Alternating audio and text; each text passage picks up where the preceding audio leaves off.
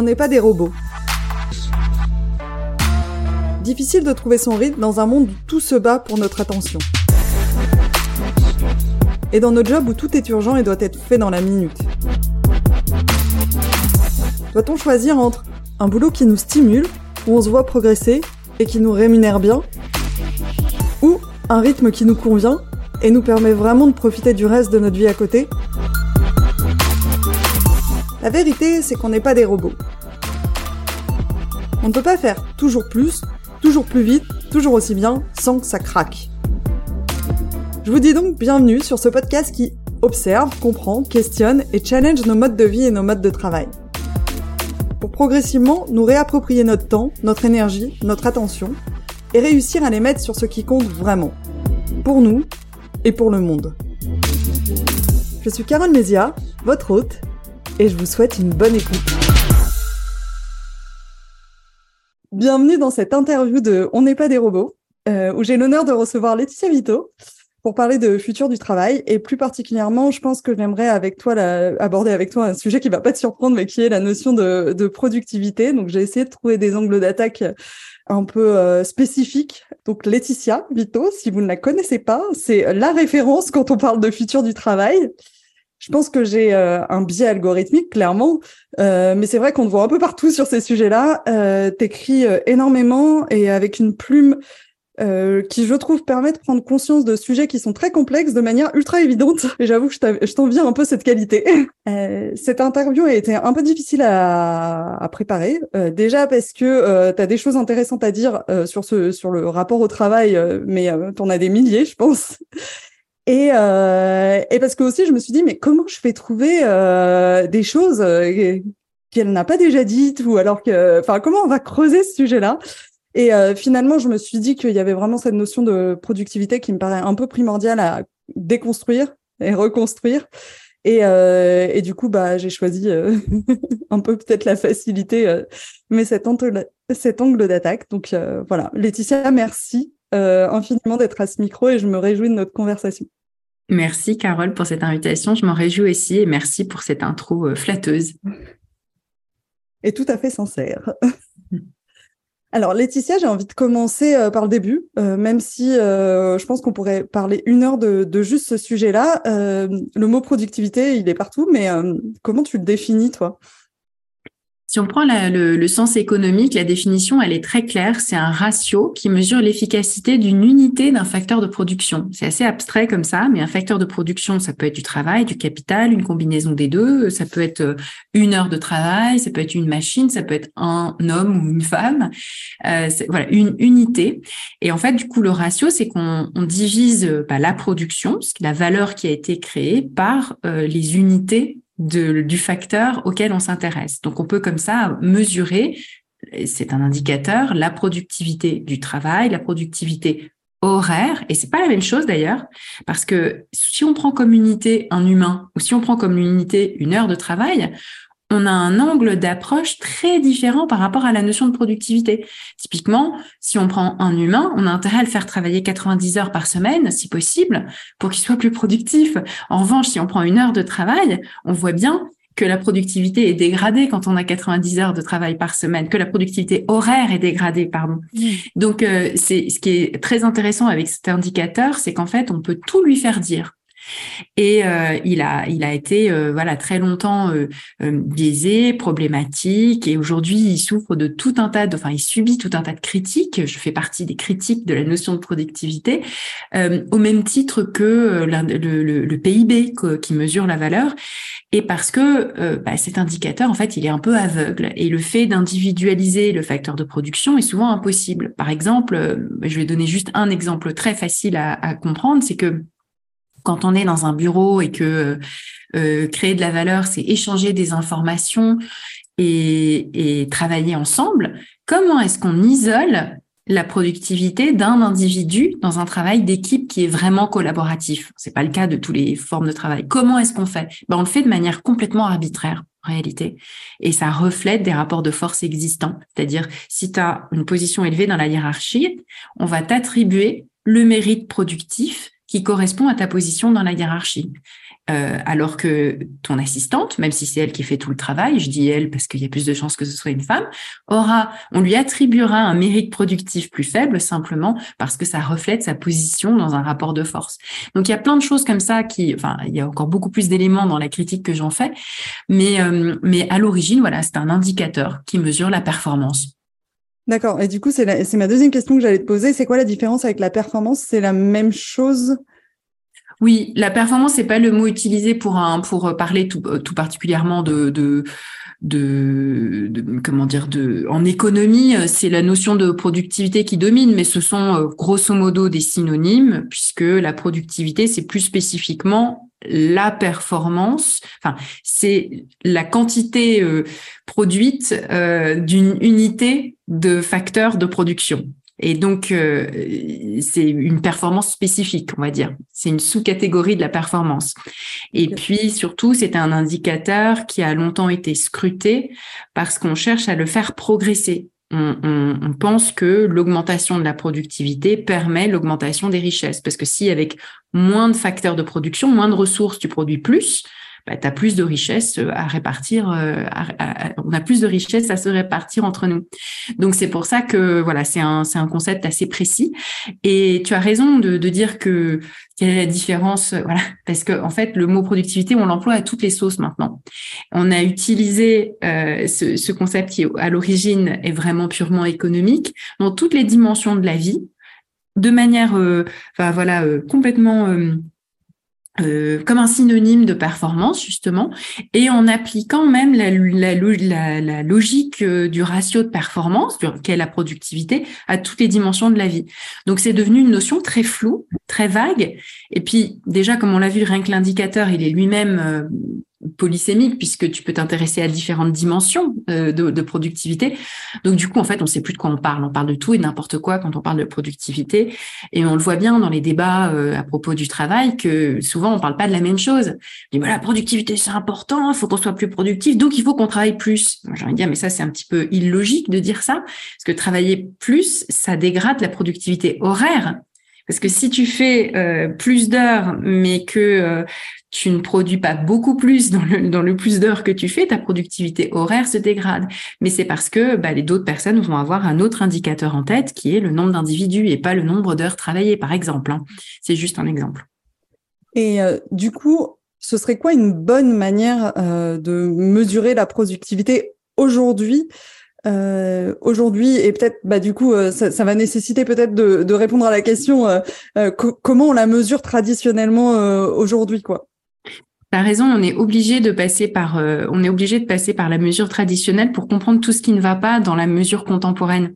Parce que quand on a inventé euh, le, concept et la manière de le mesurer, on était à l'âge industriel, on a créé des usines, on a imaginé, euh, voilà, mesurer très concrètement le progrès technique à travers cet indicateur-là. plus on avait des équipements performants, plus on avait aussi une organisation du travail extrêmement bien pensé, euh, plus on voyait la productivité augmenter. Et on pouvait la calculer de manière relativement claire parce que on avait des biens standardisés au bout de la chaîne, par exemple des voitures toutes identiques, ou on avait, si on parle du monde agricole, des tonnes de commodités qu'on considère comme étant interchangeables.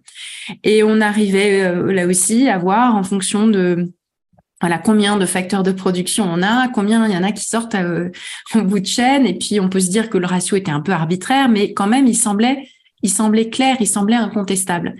Et le problème, c'est que bah, notre notre production a beaucoup changé. Bien sûr, il reste encore euh, des usines, il reste encore euh, des tonnes de blé à produire, mais euh, grosso modo, la plupart des gens, c'est-à-dire quand je dis la plupart, c'est plus que 90%, parce que il reste 10% de gens officiellement actifs dans le secteur primaire, c'est-à-dire dans le secteur industriel, 10% des actifs, mais parmi eux, en fait, il y a des gens qui font du travail de bureau. Ils sont pas tous euh, à serrer des boulons sur une chaîne d'assemblage. C'est pas tous des ouvriers en fait.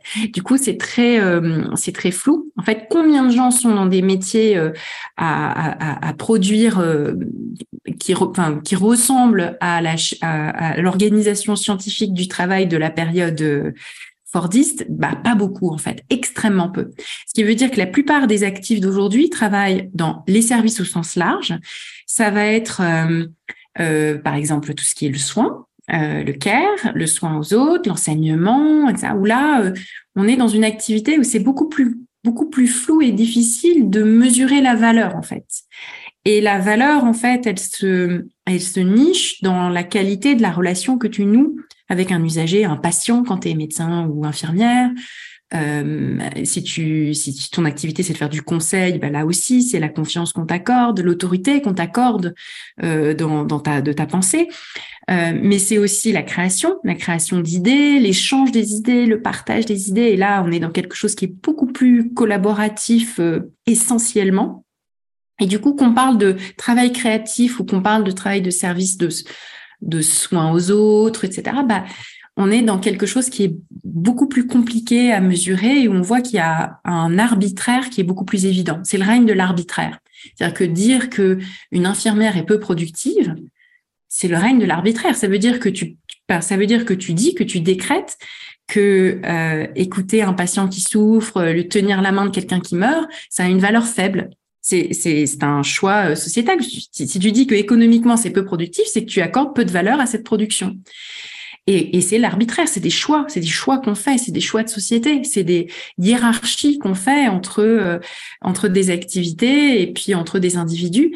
Et, et... juste pour revenir sur ce point, c'est très inconscient en fait. C'est des, plutôt des choix qu'on ne fait pas, non? Enfin, alors, euh, tu as raison, ce sont des, des, héritages en fait historiques, qui est que tout ce qui relevait de la reproduction de la force de travail euh, était euh, au, au, moment de la révolution industrielle euh, délégué euh, à la sphère domestique, aux femmes.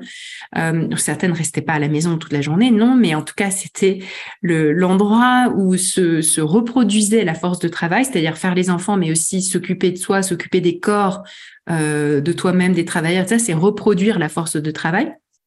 Et donc, c'était attribué au féminin et c'était attribué euh, au féminin non, essentiellement non rémunéré. L'essentiel du, du, du, de la reproduction était non rémunéré, était dans la sphère non marchande, mais c'était censé être couvert par le salaire euh, d'un ouvrier. C'était censé être couvert par le travail productif. Et autant ça pouvait être, tu vois, ça pouvait être euh, tout à fait euh, harmonieux dans certains foyers où tu avais, par exemple, chez des artisans, tout se passait au niveau du foyer. en fait, la production et la reproduction étaient mélangées de manière tout à fait naturelle. C'est-à-dire tu, tu, produis, tu vends, tout se fait dans la sphère euh, domestique et puis tout est voilà, il n'y a pas de séparation nette en fait. Euh, autant avec la révolution industrielle, on a séparé les choses très très nettement et ça devient beaucoup plus problématique parce que on, on souffre encore aujourd'hui de cet héritage là euh, d'une de l'idée de la couverture. L'idée de la couverture, c'est que la production couvre la reproduction. La production est censée être suffisamment bien rémunérée pour inclure la reproduction dedans. Hmm. Mais depuis la révolution industrielle, et en particulier pendant tout le XXe siècle, une grosse partie de ce travail de reproduction, faire à manger, s'occuper des enfants, euh, prendre soin euh, des corps, prendre soin des autres, nettoyer, laver, laver les vêtements, etc., est rentré dans la sphère marchande. Donc les millions de femmes qui n'étaient pas déjà dans un travail rémunéré, des millions sont entrées pour faire le même travail qu'elles faisaient gratuitement à la maison, parfois parfois un travail différent, dans le, la sphère marchande, mais simplement avec ce même héritage et avec une concurrence avec du travail gratuit. Et ça contribue historiquement à maintenir une dévalorisation très forte de ces tâches dites de reproduction. S'ajoute à ça le fait que ça correspond à des métiers où il y a quasiment que des femmes, les nounous, c'est 95% de femmes. Les infirmières, c'est 85% de femmes. Même les médecins, maintenant, ça se féminise beaucoup. Les enseignants aussi. Les hommes sont quasiment tous partis. On a plus de deux tiers de femmes maintenant. Euh, les auxiliaires de vie, 80, je crois que c'est 97 ou 98% de femmes. Il quasiment, il n'y a pas d'hommes du tout. Peut-être même plus que 98%. Euh, et donc, quand tu prends tous ces métiers-là, c'est quasiment que des femmes avec... Euh, euh, peu de syndicats, peu d'histoires de lutte pour, euh, pour avoir plus de valorisation. Donc, ça reste euh, dévalorisé comme, comme l'est généralement un peu tout ce qui est associé au féminin. Qu'on continue de dévaloriser. Dévaloriser, tu mets quoi derrière ce mot? Tu mets juste, enfin, tu mets juste du financier. Tu mets, enfin, tu mets quoi derrière dévaloriser? En fait, les deux vont ensemble. Euh, valoriser et rémunérer, d'ailleurs, ce sont des, ce sont des, des, synonymes. Quand on parle en finance de valorisation, on parle de valorisation chiffrée, on parle de valorisation financière. Et quand moi je parle de valorisation, je, je, je fais exprès euh, de maintenir une ambiguïté parce qu'en fait les deux ne sont absolument pas liés du point de vue philosophique, hein, bien sûr que non. La valeur euh, marchande et la valeur absolue sont deux choses qu'on pourrait séparer philosophiquement, mais la réalité, c'est que la valorisation pécuniaire est le reflet d'une valorisation symbolique dans beaucoup de cas. Le fait qu'on ait si peu euh, revalorisé financièrement les salaires des enseignants, par exemple, est bien le reflet d'une dévalorisation symbolique de leur contribution à la société depuis 50 ans et même depuis plus d'un siècle quand on voyait que les instituteurs de la Troisième République c'était noble, c'était c'était les notables de la commune, de la communauté, c'était des gens importants, c'était des voilà, on considérait que ça avait une grande valeur avec un grand V, v puisqu'ils étaient aussi les vecteurs des valeurs de la République. Donc il y avait là aussi ce double sens du mot valeur qui était très fort et qui se reflétait dans euh, le fait qu'on vivait très confortablement quand on était instituteur euh, euh, sous euh, Jules Ferry, alors que aujourd'hui, bah, le, le, voilà, on, on, démarre à un peu plus d'un SMIC et puis ça bouge très peu et puis voilà, relativement au salaire médian, c'est bas, c'est faiblement rémunéré. Donc la position relative, elle a, elle a décliné. C'est ça que je, je c'est de ça dont que je voilà dont je parle quand je parle de dévalorisation. C'est les deux. Et du coup, en fait, c'est un, un, des sujets que, que, que, je voulais aborder, donc c'est super qu'on on y arrive comme ça. En fait, la question que je me pose pour ces métiers-là, euh, juste pour raconter un peu de mon histoire, moi j'ai euh, j'ai fait euh, dix ans de conseil en cybersécurité, donc un métier très tech, euh, très masculin, euh, enfin voilà, voilà, et je suis passée côté RH depuis deux ans, du coup. Et quand je suis passée côté RH, j'ai eu une baisse de salaire qui correspondait à une baisse de salaire qui correspond au marché. Donc j'entends le, euh, le truc et je me suis vachement posé la question en fait. Est-ce que ces métiers, enfin, est-ce que le métier de RH est un métier qui est majoritairement occupé par des femmes euh, en France? Du coup, je me suis dit, est-ce que euh, le marché est plus bas parce que le métier a moins de valeur, il est plus facile à faire, j'en sais rien. Enfin, il y a plus de gens qui peuvent le faire, machin. Ou est-ce que il est plus bas parce que il y a euh, une majorité de femmes Et ensuite, est-ce que c'est parce qu'il y a une majorité de femmes qu'il est plus bas ou est-ce que c'est parce que le salaire est plus bas qu'il n'y a pas d'hommes qui veulent le faire? Enfin, bref, je suis un peu perdue dans tous ces sujets. Je, je, je m'interroge beaucoup sur euh, bah, la valeur du travail euh, au sens large, en fait. Ah, c'est des questions euh, vraiment difficiles que beaucoup de gens se sont posées. Et moi, j'ai envie d'être un peu dans la provocation et de dire, euh, en effet, euh, le, fait qu'il y ait que des femmes et le fait que ça soit faiblement rémunéré, ça n'est absolument pas un hasard. C'est que on est toujours dans un rapport de domination très fort et on le voit, les métiers qui se féminisent deviennent euh, relativement aux autres métiers de moins en moins payés en fait, de moins en moins rémunérés. Un exemple, la magistrature. Il y a de plus en plus de juges qui sont des femmes, de moins en moins d'hommes qui y vont. Et à l'école nationale de la magistrature, maintenant les gens qui en sortent, bah, je ne sais pas quel est le pourcentage, mais c'est une, une, écrasante majorité de femmes, alors que c'était pas le cas il y a encore 30 ans. 30 ans, c'était un peu plus mixte. Euh, et on perd la mixité des, 60%, on, tombe dans quelque chose qui est non mixte. Aujourd'hui, c'est non mixte, euh, ce métier-là. Et par rapport à il y a 40 ou 50 ans, bah, c'est aussi beaucoup, beaucoup moins payé relativement, euh, relativement à la société. Je veux dire, c'est vraiment c'est c'est pas un, métier qui, qui, rapporte qui, rapportait autant qu'il y a 30 ou 40 ans. Idem chez les enseignants, ce métier s'est féminisé et il s'est féminisé. Euh, moi, j'en ressens même une, une, certaine euh, colère, le fait que les, les, syndicats, qui étaient pourtant quand même assez puissants dans, cette, dans cet univers-là, ont si peu lutté pour euh, des augmentations de salaire en fait. Euh, et, et, je pense que c'est parce que on a souffert de, on a souffert de cette idée jamais formulée que c'est quand même bien commode d'avoir de plus en plus de femmes parce que quand on a de plus en plus de femmes, il y en a plein qui sont mariées, qui sont en couple avec des hommes qui gagnent plus. Et donc, on a un peu la notion de salaire d'appoint. C'est-à-dire, t'as pas besoin de gagner plus parce que ça complète le revenu de quelqu'un qui gagne mieux.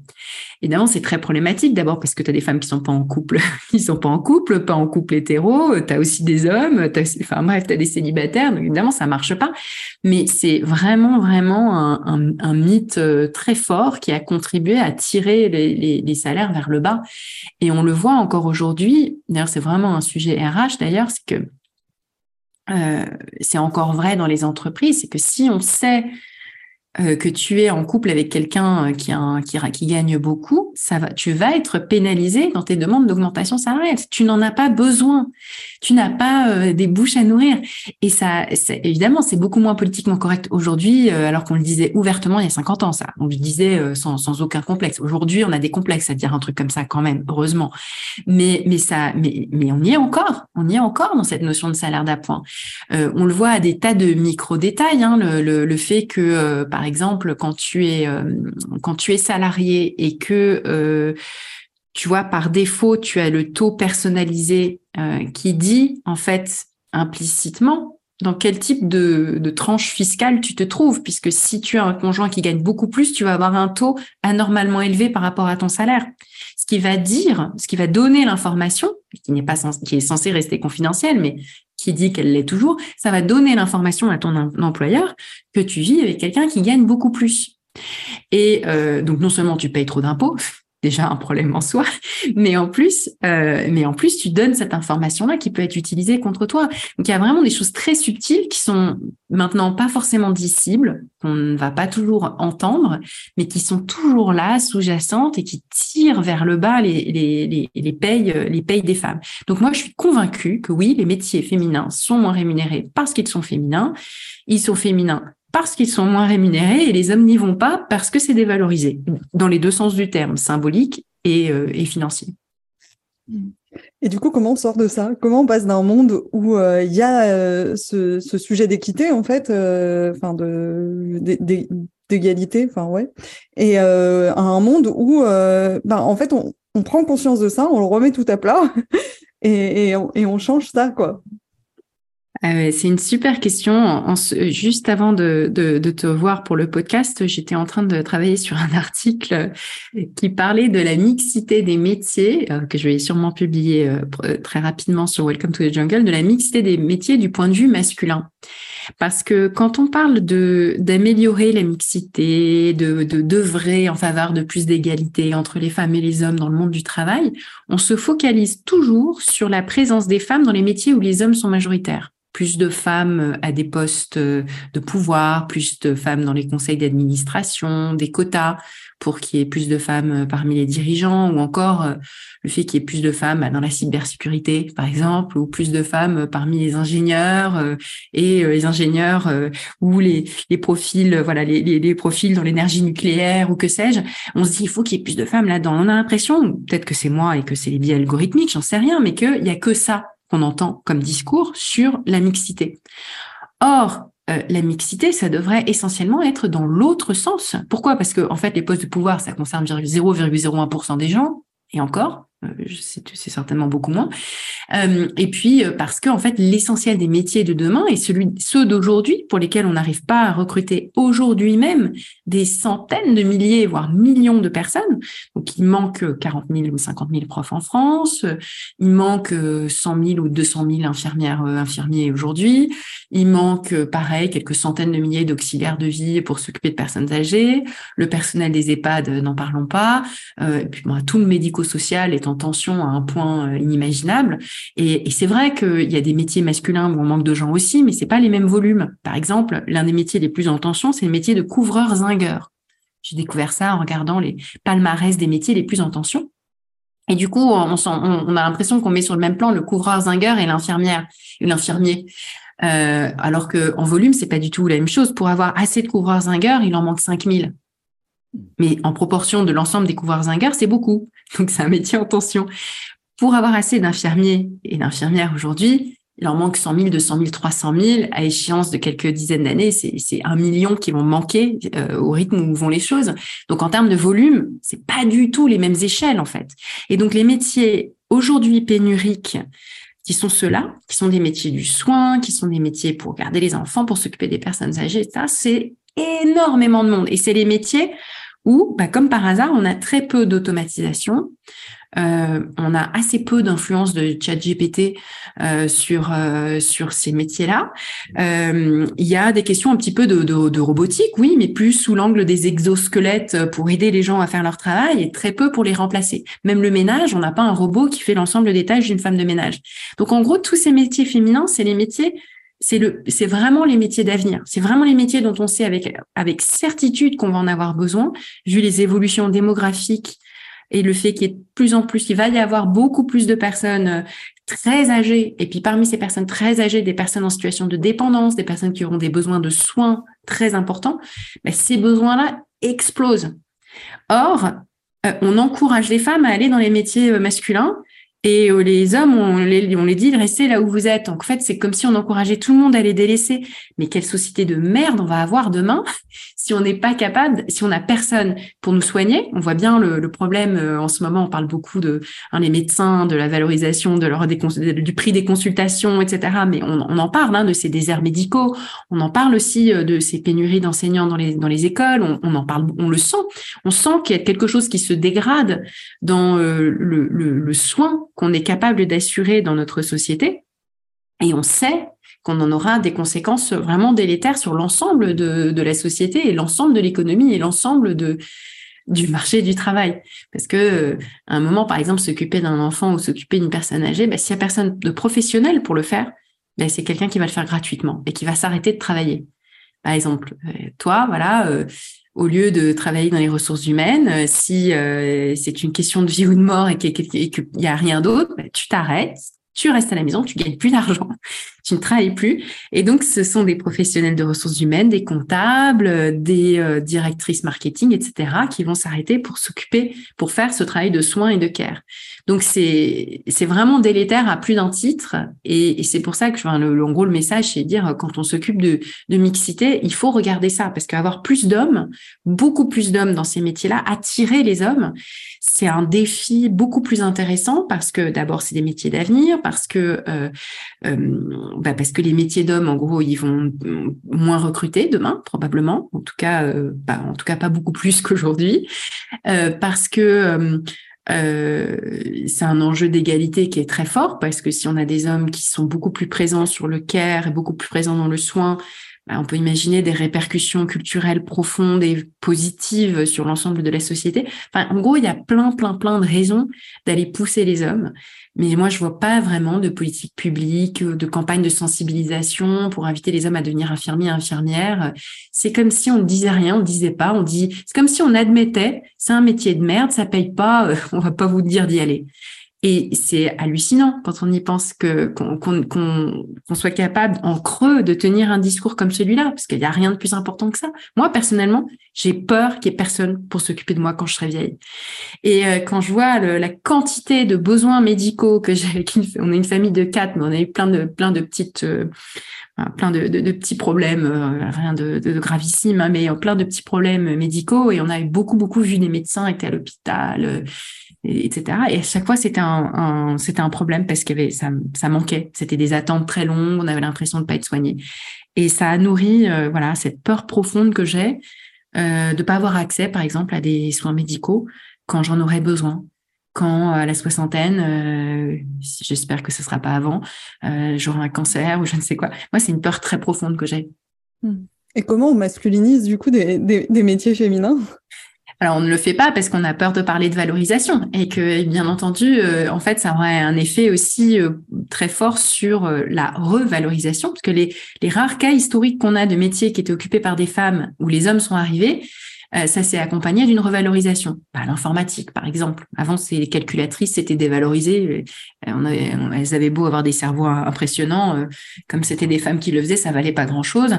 Les fameuses femmes de l'ombre de la NASA, il y avait ce très joli film, ça valait rien. Et puis, bah, il y a de plus en plus d'hommes qui le, le, métier a été beaucoup plus valorisé. S'occuper d'ordinateur, c'est devenu un truc extrêmement valorisé, alors qu'avant c'était vu un peu comme comme les femmes qui s'occupaient des téléphones, là, brancher les trucs, euh, c'était du support, ça valait rien.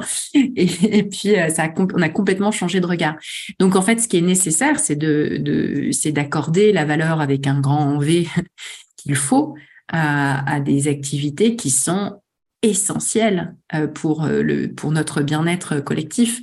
Et quand on voit les qu'il y a des hommes qui font carrière dans ces métiers dits féminins, euh, ce qu'on observe, c'est le phénomène de l'ascenseur de verre. C'est l'inverse du, plafond de verre, qui a pas du tout de symétrie. Les, femmes dans les métiers d'hommes euh, se font pas très bien traiter et souvent se heurtent à un plafond de verre parce qu'on leur accorde pas l'autorité, la légitimité, etc. Mais l'inverse n'est pas vrai du tout.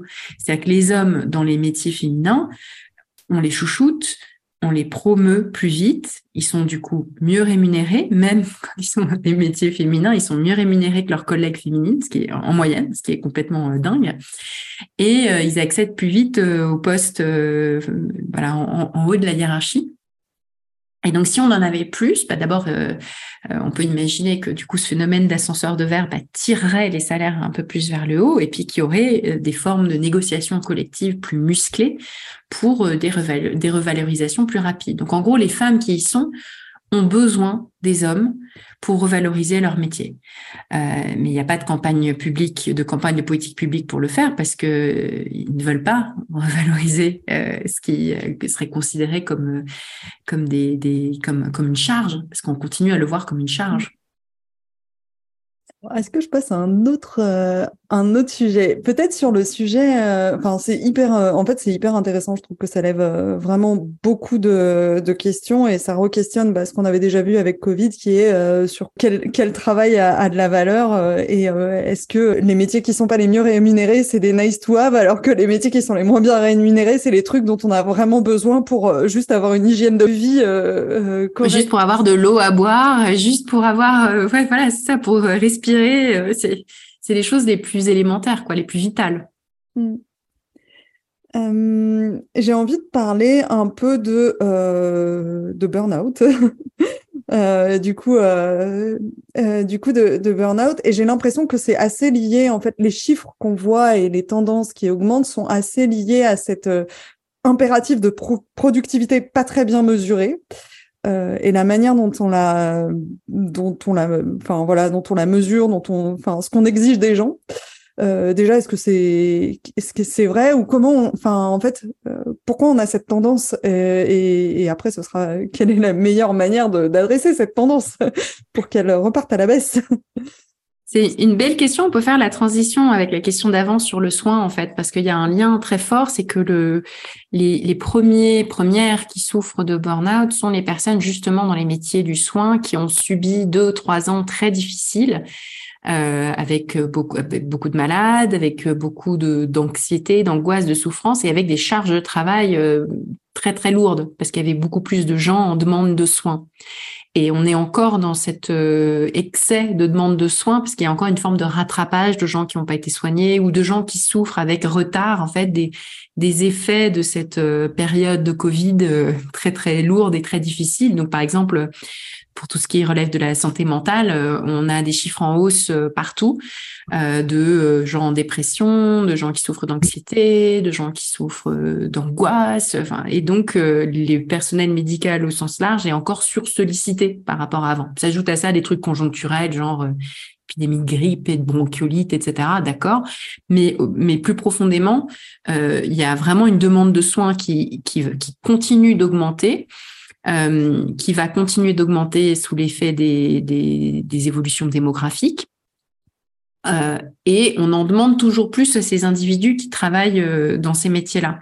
Et en plus, face à cette charge, donc on leur demande d'être plus productifs et il y a moins, il y a, comment dire, il n'y a pas plus de monde, mais il y a plus de patients. Enfin, il n'y a pas plus de travailleuses, mais il y a plus de patients. Et donc, euh, leur charge de travail s'alourdit. et beaucoup de gens démissionnent. Donc, comme beaucoup de gens démissionnent, c'est aussi où, euh, enfin, du coup, pour avoir une voisine qui est chirurgienne avec qui on, on, discute de temps en temps, j'ai l'impression que c'est des métiers où tout ce qu'on peut avoir comme support euh, informatique, outils de travail euh, sont très développés dans les métiers euh, du service et dans les métiers du soin, c'est enfin c'est genre on a l'impression de remonter il y a 30 ans quoi. Genre ça vous le faites à la main vraiment. Euh, du coup, bah, à la main, en fait, souvent, c'est pas si mal à la main, parce qu'à la main, ça va plus vite. Le problème, c'est les outils un peu, un peu dépassés, obsolètes, euh, qui finalement prennent plus de temps parce qu'on demande du reporting un peu en continu, où tu es censé euh, finalement être, avoir aussi ton écran, et donc t'es pas pleinement dans la relation de soins, tu as en même temps du reporting à faire sur l'écran, alors que l'époque où on faisait absolument tout à la main, ça pouvait être fait en différé. Et cette charge, bah, souvent les formulaires, c'était des croix à mettre, enfin, c'était relativement euh, rapide, alors que sur, euh, sur ordinateur, les formulaires sont plus lourds.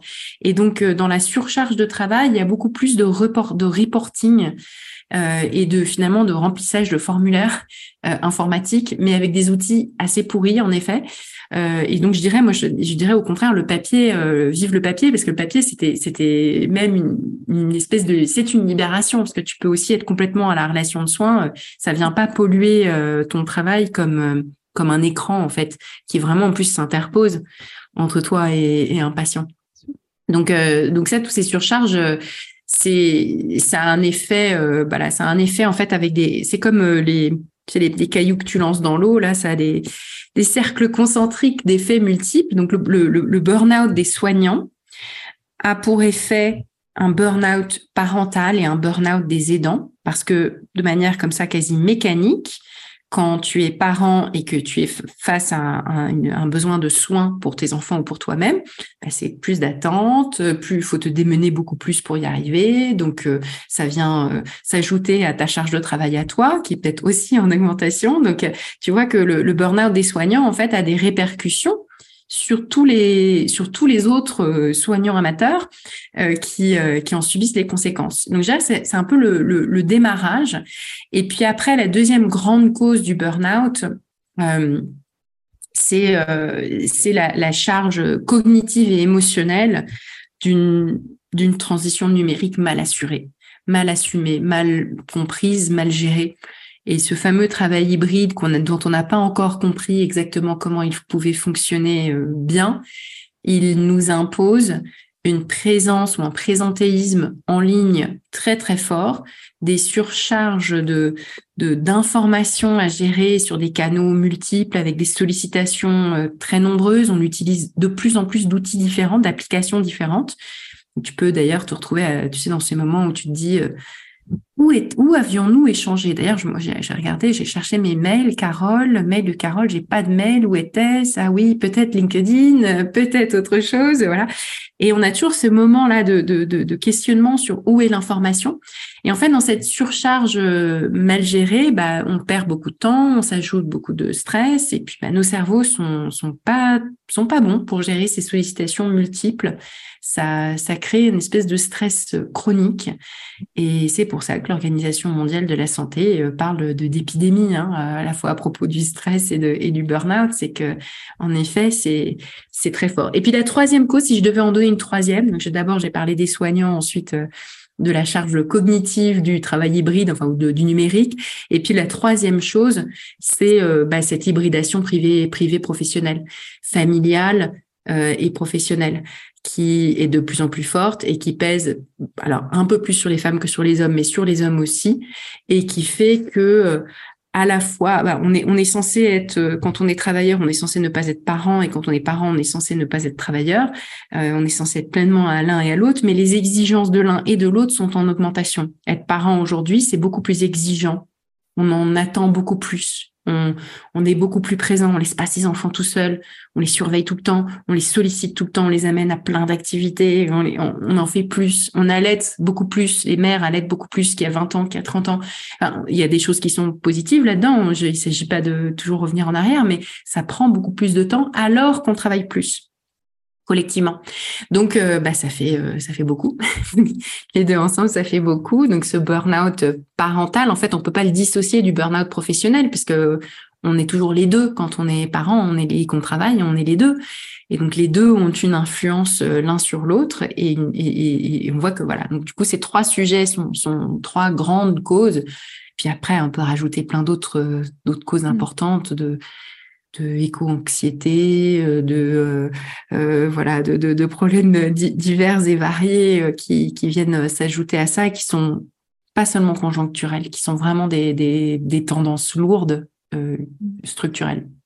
Il y a aussi un, enfin, ce que moi je vois, parce que du coup j'accompagne des personnes qui sont pas forcément parents. il y en a qui sont, sont parents, mais il y a aussi et, et, ça m'intéresse de savoir ce que tu en penses, un attachement très fort à on s'identifie beaucoup à son travail et donc du coup, ben, euh, il y a un attachement émotionnel et un investissement qui fait que, bah, en fait, sans ça, on sait plus trop qui on est, on sait plus trop à quoi on sert et du coup, qui euh, qui peut aussi amener à se sur euh, surinvestir, surinvestir quoi. Oui, oui, j'ai du mal à savoir euh, à quel point c'est plus ou moins que par le passé, que dans les décennies passées. Il y a des arguments contradictoires euh, sur euh, sur ce sujet-là. C'est-à-dire qu'est-ce qu'on est-ce qu'on s'investit plus, est-ce qu'on est-ce qu'on y met davantage de son identité aujourd'hui qu'autrefois il y a des tas d'études et puis de d'articles qui sont parus récemment qui disent euh, voilà, aujourd'hui le travail compte moins ou la place du travail n'est plus celle qu'elle était, etc. Je suis pas tout à fait d'accord parce que en fait il nous reste que ça.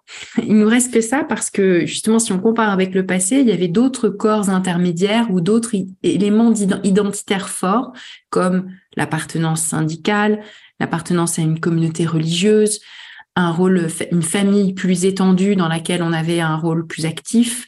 On avait euh, voilà, euh, bah, les familles étaient plus grandes, euh, les familles étaient plus unies, elles sont de plus en plus fragment, plus petites, plus fragmentées et plus désunies. Donc, il y a beaucoup plus, par exemple, de divorces parents, euh, enfants parents, euh, aujourd'hui que qu'autrefois. Avant, on acceptait qu'on avait un parent chiant et on,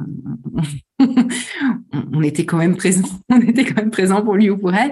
Aujourd'hui, il y a ces divorces. Vraiment, il y a des études sociologiques intéressantes qui ont été faites là-dessus, plus américaines qu'européennes, mais euh, je pense qu'il y a doit y avoir des choses, des choses, des similarités euh, à mon avis. Et des, je pense pas que ce soit très très différent.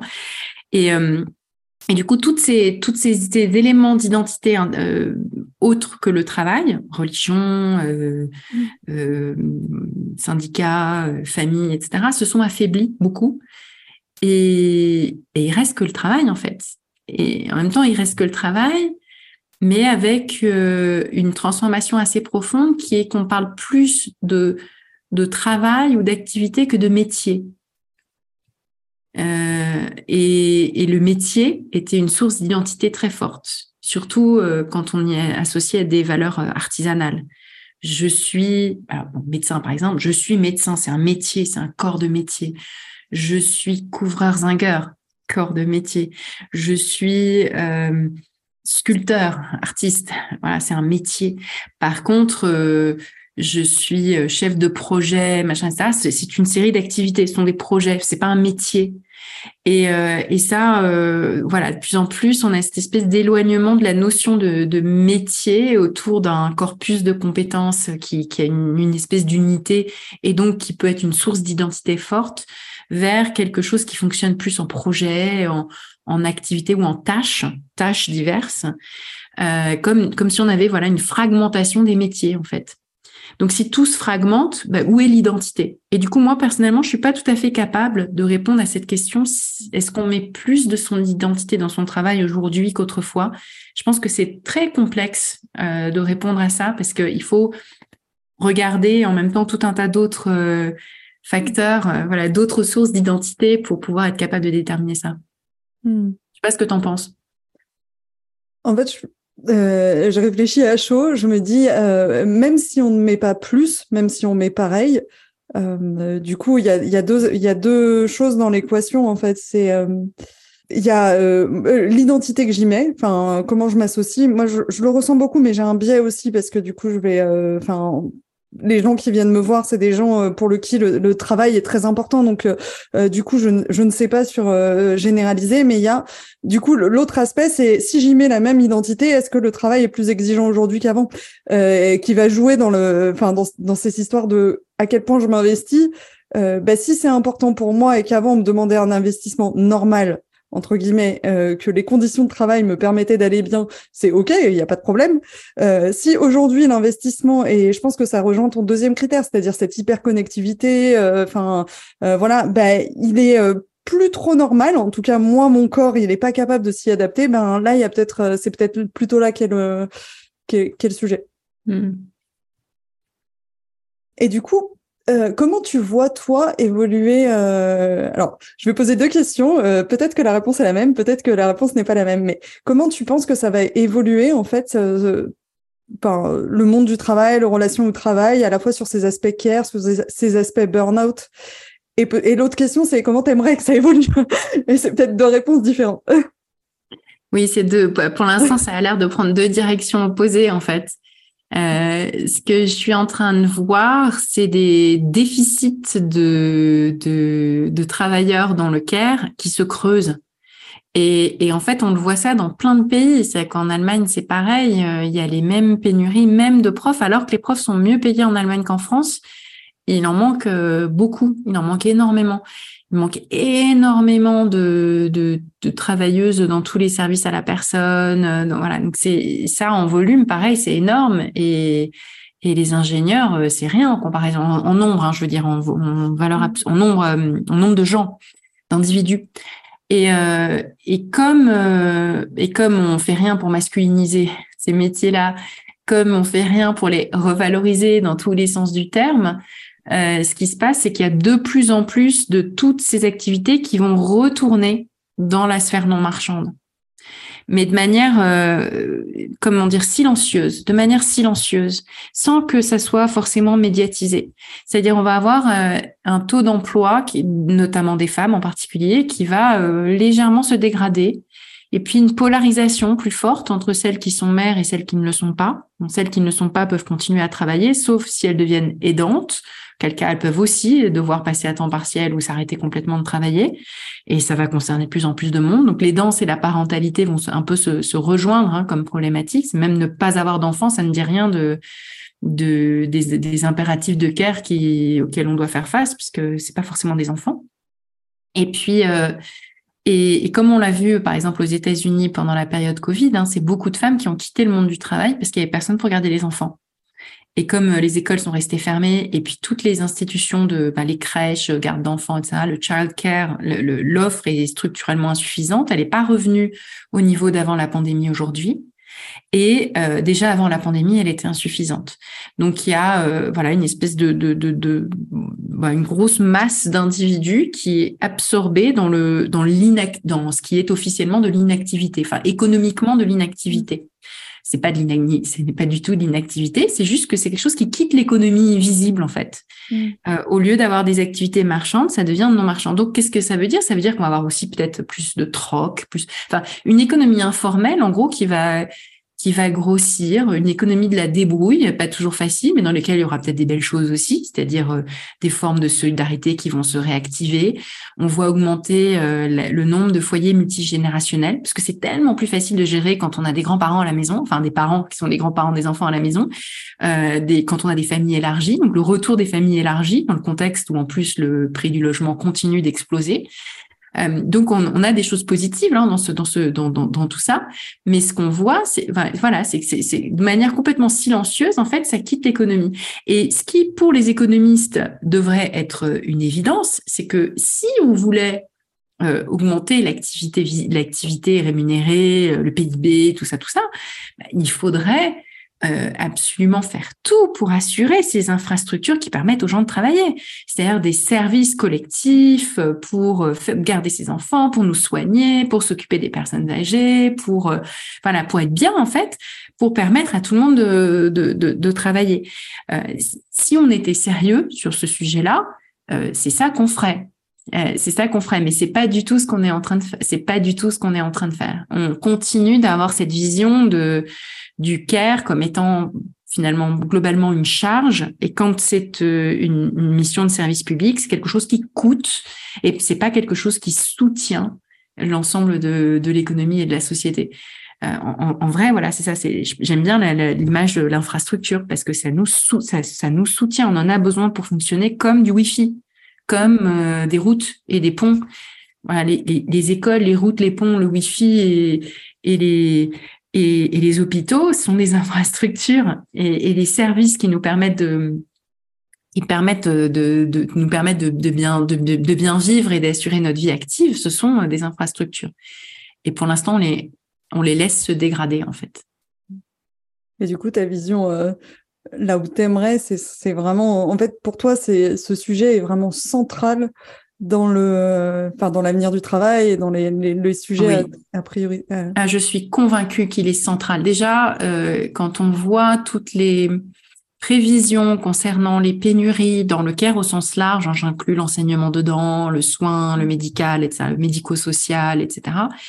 Euh, c'est absolument colossal. On sait très bien où vont les évolutions démographiques et étant donné une, une, une, relative paupérisation aussi des personnes âgées euh, de demain, c'est-à-dire les retraités de demain, on le sait, ils vont être plus pauvres que les retraités d'aujourd'hui, voire beaucoup plus pauvres, euh, les femmes euh, en particulier. On va avoir des générations de vieilles pauvres qu'on n'avait pas à ce niveau-là en France. On a beaucoup moins de vieilles pauvres en France qu'en Allemagne, par exemple, et encore beaucoup moins qu'au Japon. Au Japon, il y a énormément de voilà de très très vieilles dames très pauvres. le, le, gros de la pauvreté est féminin.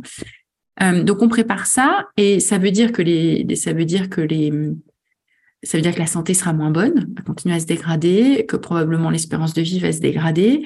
Euh, voilà, donc ça c'est vraiment une, vision euh, assez effrayante. Et quand on regarde euh, un peu tous les, ben, je sais pas, tous les signes, tous les signaux de la société d'aujourd'hui, on voit que c'est vers ça qu'on se dirige et même si on parvient à revaloriser le prix des consultations et recruter 1000 euh, profs de plus à la rentrée prochaine, ça ça résout pas le, sujet de fond et ça aura des répercussions sur tous les métiers. Et on voit avec cette espèce d'effet de vase communicant des femmes entre elles. Là où il n'y a pas de femmes pas assez de femmes pour soigner et s'occuper des enfants, il y a des femmes qui ne sont pas soignantes ni gardent d'enfants, qui sont aspirées dans l'inactivité de manière euh, quasi euh, mécanique en fait. C'est une espèce de voilà, c'est un vase communicant pour pouvoir être euh, pour pouvoir être pour pouvoir être en tant que femme ingénieure, comptable et directrice marketing, il faut qu'il y ait quelqu'un qui garde les enfants. Mm. Et c'est une femme. C'est toujours une femme qui garde les enfants. 80, plus de 95%, c'est une femme. Donc, et souvent, c'est une femme immigrée. Donc, euh, en plus, il y a un effet international dans tout ça, une espèce de division internationale du les salaires dans ces métiers-là. Enfin, euh, euh, alors, ça aide pas à monter les salaires. En même temps, euh, s'il n'y a pas d'immigrés, il y a personne. Il y a, y a pas, il y a encore encore moins de monde. D'ailleurs, ça c'est d'ailleurs une solution. C'est ça, une solution, c'est d'ouvrir. et c'est c'est marrant comme c'est devenu un tabou dans toutes les sociétés occidentales. Mais les évolutions démographiques qui sont celles qu'on connaît et les, et les pénuries qui sont celles qu'on est capable de prédire, bah, une des solutions assez faciles, c'est d'avoir plus d'immigrés. Et ça, c'est, ça, ça, marche. Hein. c'est vraiment la, c'est vraiment une solution. Euh, sauf que euh, c'est un gros tabou et mmh. je vois pas euh, politiquement les choses changer énormément. Donc ces pénuries vont être vraiment massives. là aussi, il y a l'informel qui va prendre le dessus, c'est-à-dire qu'il y aura beaucoup plus d'exploitation, c'est-à-dire du travail du, de l'esclavage contemporain, de, du trafic euh, humain, des euh, immigrés clandestins qui qu'on va pouvoir exploiter en toute impunité parce que sous la menace de, de, de, de, les faire sortir du territoire. il y a voilà tout, tout, un tas de de, oui, de, de formes d'exploitation dans l'économie informelle qui vont qui, qui risquent de, de, de gagner euh, de, gagner du terrain et c'est un peu regrettable. Le, le côté positif de ça, c'est des formes de solidarité et d'activité qui échappent à la chape capitaliste, on va dire.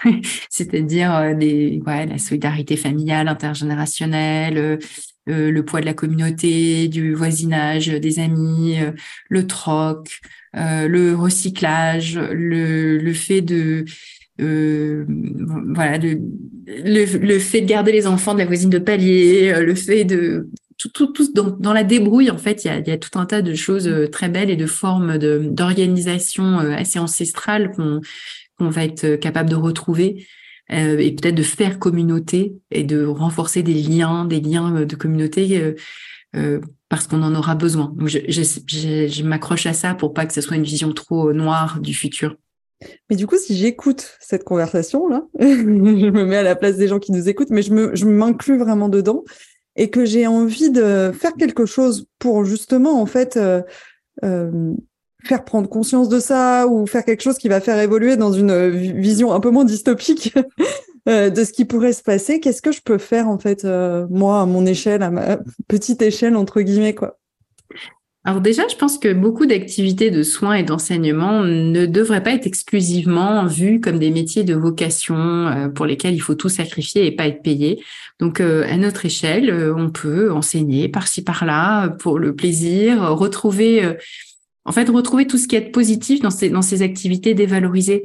Et même si on le fait dans la sphère non marchande, voire si on le fait à titre occasionnel dans la sphère marchande, le fait de le contribuer, d'y contribuer, de médiatiser, c'est une manière euh, d'apporter sa pierre à cet édifice de la valorisation de l'ensemble des, des activités de soins et de care. Euh, c'est euh, évidemment respecter les gens qui nous soignent, c'est militer pour que la valorisation soit meilleure, c'est accepter parfois de de mieux partager la valeur et ça va être aussi euh, avec euh, ses collègues euh, au service support qui sont dans les fonctions RH, etc. Parce que ce sujet-là, on le retrouve un petit peu de, comme dans un microcosme dans les organisations où tout, toutes les activités de care dans les entreprises, les fameuses fonctions support, bah, elles sont relativement dévalorisées, pas pas ah, pas toutes en complètement, fait. pas toutes. c'est-à-dire que le service informatique n'est pas forcément aussi dévalorisé que le service comptable ou euh, le service RH euh, ou euh. mais les petites mains de la compta c'est que des femmes voilà enfin c'est là aussi hein, il y a ce, ce, ce, lien très très fort et, et le, le les revaloriser euh, c'est c'est c'est quelque chose qui peut être qui peut être en notre pouvoir quand on est dans une quand on est chef d'entreprise quand on est mmh. collègue et que on va aller euh, soutenir la négociation collective euh, de nos collègues ou y participer quand on en fait partie. Donc il y a beaucoup beaucoup d'actions, euh, beaucoup de choses qui sont de l'ordre de la réinvention de formes de syndicalisme.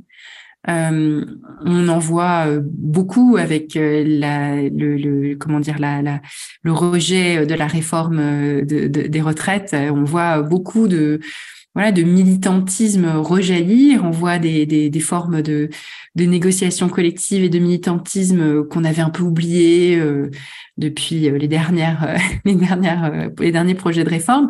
Donc on voit que c'est pas mort tout ça, mais que ça a besoin d'être un peu réveillé, d'être un peu réinventé parfois aussi, parce que ça, ça peut être un, un poil décalé par rapport à des, par rapport au monde d'aujourd'hui. Certains, certains enjeux qui doivent être qu'on doit se réapproprier.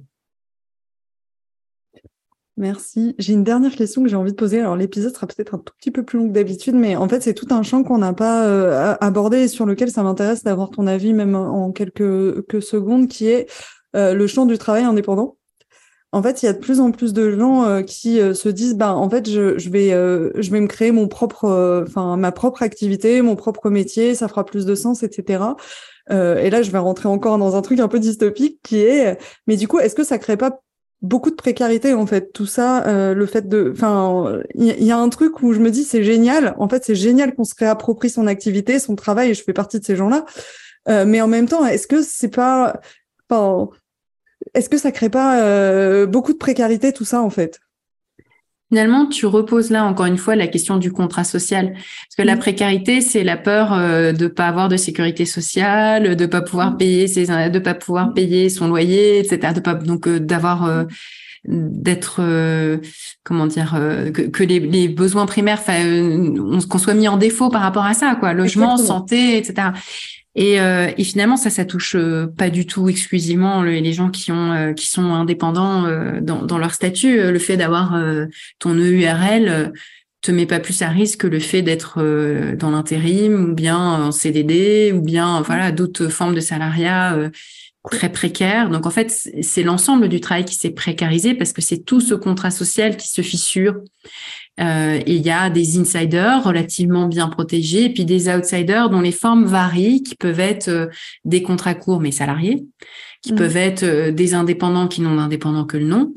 Et finalement, ceux dont tu parles sont peut-être les gens les moins à risque, bien qu'étant indépendants d'un point de vue formel, euh, tu parles de gens qui se réinventent, qui font leur métier, euh, qui vendent leurs services directement aux entreprises, euh, qui l'ont choisi pour pour une partie d'entre eux, sont pas forcément le plus à risque parce que ils vont au contraire diversifier les risques, avoir un portefeuille de clients voire d'activités, être capable finalement de de manœuvrer un peu et puis de d'enrichir leurs leurs compétences quand le monde du travail change vite pour pouvoir voilà ajuster ajuster leur position. Donc euh, finalement, pour répondre à ta question, je ne pense pas qu'il faille lier le travail indépendant à la précarité de manière aussi automatique que ça, mm. parce que cette précarité, elle est beaucoup plus généralisée pour les nouveaux entrants sur le marché du travail, quelle que soit la forme contractuelle que prend euh, leur travail, qu'ils soient salariés ou qu'ils soient euh, indépendants. Donc c'est c'est pas une super nouvelle ce que je te dis là, mais en fait il n'y a pas d'explosion des travails du travail indépendant. Hein. Euh, il y a beaucoup de salariés et parmi les nouveaux salariés, il y a beaucoup de salariés précaires. Ok, bah, je suis contente d'avoir posé la question parce que du coup ça va me ça va me donner envie d'aller euh, d'aller creuser et euh, ça me fait voir le problème euh, différemment. donc merci merci beaucoup. Enfin le problème, la problématique, je sais pas, enfin le, sujet différemment. Qu'est-ce que quelques questions, euh, petites questions pour finir. Euh, du coup, qu'est-ce que tu fais quand tu te sens débordé J'essaie de respirer déjà euh, et puis de, dédramatiser. En fait, il y a tellement rien qui est, enfin, tellement peu de choses qui sont très importantes. et en fait, on, a une espèce de, on, on se trompe sur le niveau d'importance ou de priorité des choses qui nous stressent. Et donc le fait de se rappeler que rien de tout ça ne sera important dans une dans une semaine ou dans un mois ou dans un an, ça ça aide beaucoup. Une petite question de rappel. Est-ce que que ceux qui te stressent là tout de suite, ça sera encore important dans un mois, dans un an, dans dix ans? Et selon les réponses que tu y apportes, ça peut te permettre de de downgrader euh, le niveau d'importance de, voilà dire c'est pas ça peut être fait demain en fait ça peut être fait demain c'est pas grave et puis l'autre chose, quand je me sens débordée, que je fais, c'est euh, si je me sens débordée, c'est que je dois être en train d'essayer de faire trois choses à la fois. Hmm. Ou que j'en ai mis dix à la fois. Et donc, euh, je me dis, OK, il y, a, ces quatre choses-là ou cinq choses-là, laquelle est la plus importante? Et si je les fais, je suis contente. Et hmm. du coup, j'essaye de faire une seule chose. Je, voilà, on est tous nuls dans le multitasking. Il faut qu'on arrête de croire qu'on est capable de faire des choses à la fois. Et si on se sent débordé, ce sentiment-là vient probablement du fait de cette sursollicitation euh, multiple. Là. Donc, concentre-toi sur une chose, une seule, et ça ira mieux. le sentiment déjà. Euh, après, ça règle pas la question des charges de travail délirantes, etc. Bien sûr. Et puis, euh, c'est pas la solution à tout, mais ces petites choses-là, ça permet de repositionner le curseur. Mm. Est-ce que tu as des routines ou des fondamentaux euh, qui te maintiennent euh, dans ton quotidien ou euh, sans lesquels bah, tu te sens un peu perdu Oui, moi, c'est la relation avec mes enfants, mon conjoint. Enfin, j'ai besoin de passer ces petits moments. ces petits moments, ça. Voilà, pour certains, c'est la méditation. Pour moi, c'est passer un petit moment avec mon fils, ma fille, et me rappeler que c'est ça qui est important. Ça fait partie des, choses qui, qui apaisent, quoi, qui remettent les choses à leur place. Quels sont tes prochains grands projets professionnels ou personnels? Mon prochain grand projet, euh, c'est l'année prochaine. Je vais rentrer de 10 ans d'expatriation. Euh, j'ai envie de revenir en France. Et ça va être un gros chantier hein, parce que c'est pas seulement un déménagement. En fait, changer de pays, c'est très compliqué. Il hein. faut récupérer la sécurité sociale, machin. Faut changer de société, donc faut créer une nouvelle société. Faut quitter l'ancienne. Enfin, c'est c'est le double de la paperasse. Euh, beaucoup beaucoup de complications. Enfin, faut se rappeler que déménager c'est compliqué, mais déménager entre plusieurs pays c'est l'enfer absolu. Donc ça, ça va me prendre beaucoup de temps. et c'est mon grand projet. Et je suis très très contente de revenir en France après presque dix ans. Trop bien. Est-ce que tu as un message euh, en lien ou non avec les sujets qu'on a abordés que tu as envie de partager?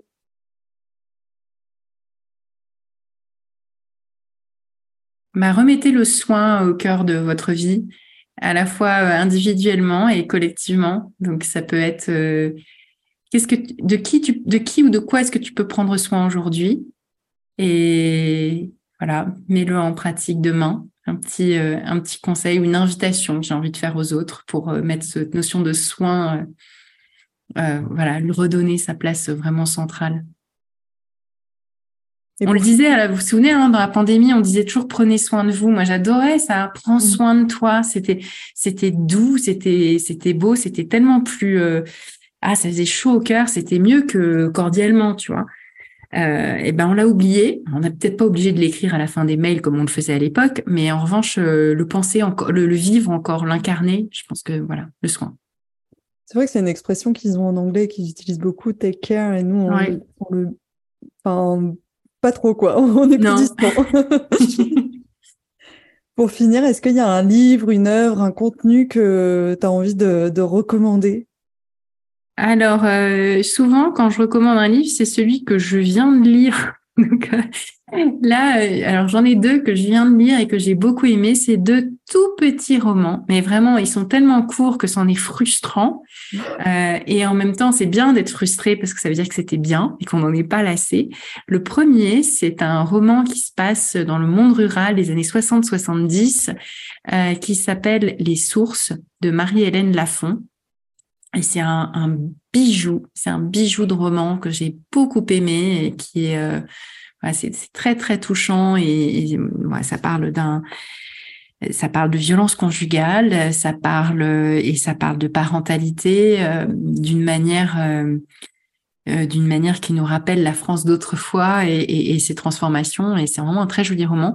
Et le deuxième, euh, très beau aussi sur les nouvelles formes de, de, de famille et de parentalité d'ailleurs, et sur un rapport au corps qui se transforme, c'est le premier roman de la philosophe Camille Froidevaux-Métry qui s'appelle Pleine et douce, le, le, le roman.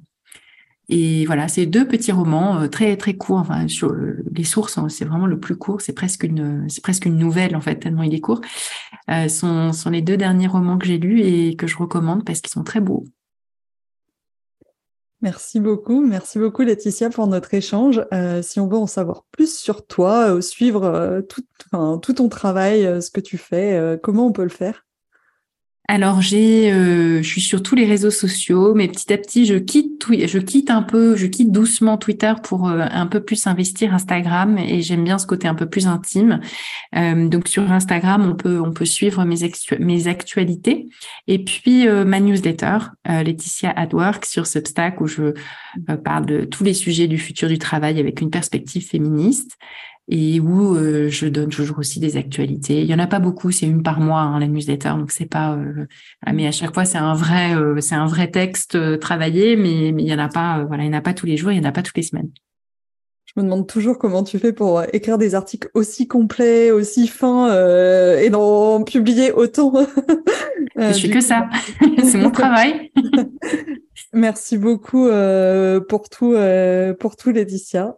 Merci Carole, c'était un plaisir. Merci d'avoir écouté cet épisode jusqu'au bout. Quelle est une chose que vous retenez et allez mettre en application dès maintenant? On n'est pas des robots, c'est aussi une newsletter pour pousser la réflexion encore plus loin. Il n'y a pas une méthode universelle qui va solutionner du jour au lendemain tous vos problèmes. J'y partage des analyses et des outils que je veux les plus concrets et actionnables possibles pour mieux nous comprendre en tant qu'humains, mieux comprendre le monde dans lequel on vit, travailler plus efficacement et plus intelligemment, et retrouver un semblant de respiration dans notre frénésie quotidienne. Si ça vous dit d'essayer, vous aurez le lien dans les notes de l'épisode. Si vous avez trouvé cet épisode intéressant, vous pouvez m'aider à le faire connaître, soit en le partageant directement à vos proches, soit en en parlant sur vos réseaux sociaux, soit en me laissant un avis sur Apple Podcast ou 5 étoiles sur Spotify. Et n'oubliez pas, vous n'êtes pas un robot.